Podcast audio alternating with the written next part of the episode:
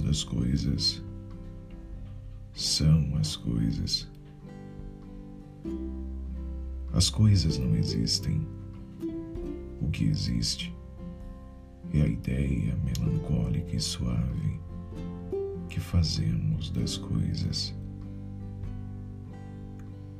A mesa de escrever é feita de amor e de submissão. No entanto, ninguém a vê como eu a vejo. Para os homens, é feita de madeira e coberta de tinta. Para mim também. Mas a madeira somente lhe protege o interior, e o interior é humano.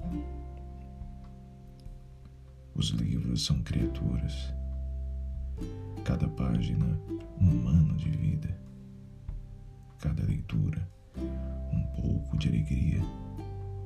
E esta alegria é igual ao consolo dos homens quando permanecemos inquietos em resposta às nossas inquietudes. As coisas não existem.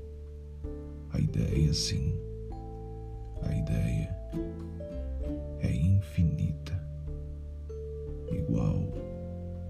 Ao sonho das crianças.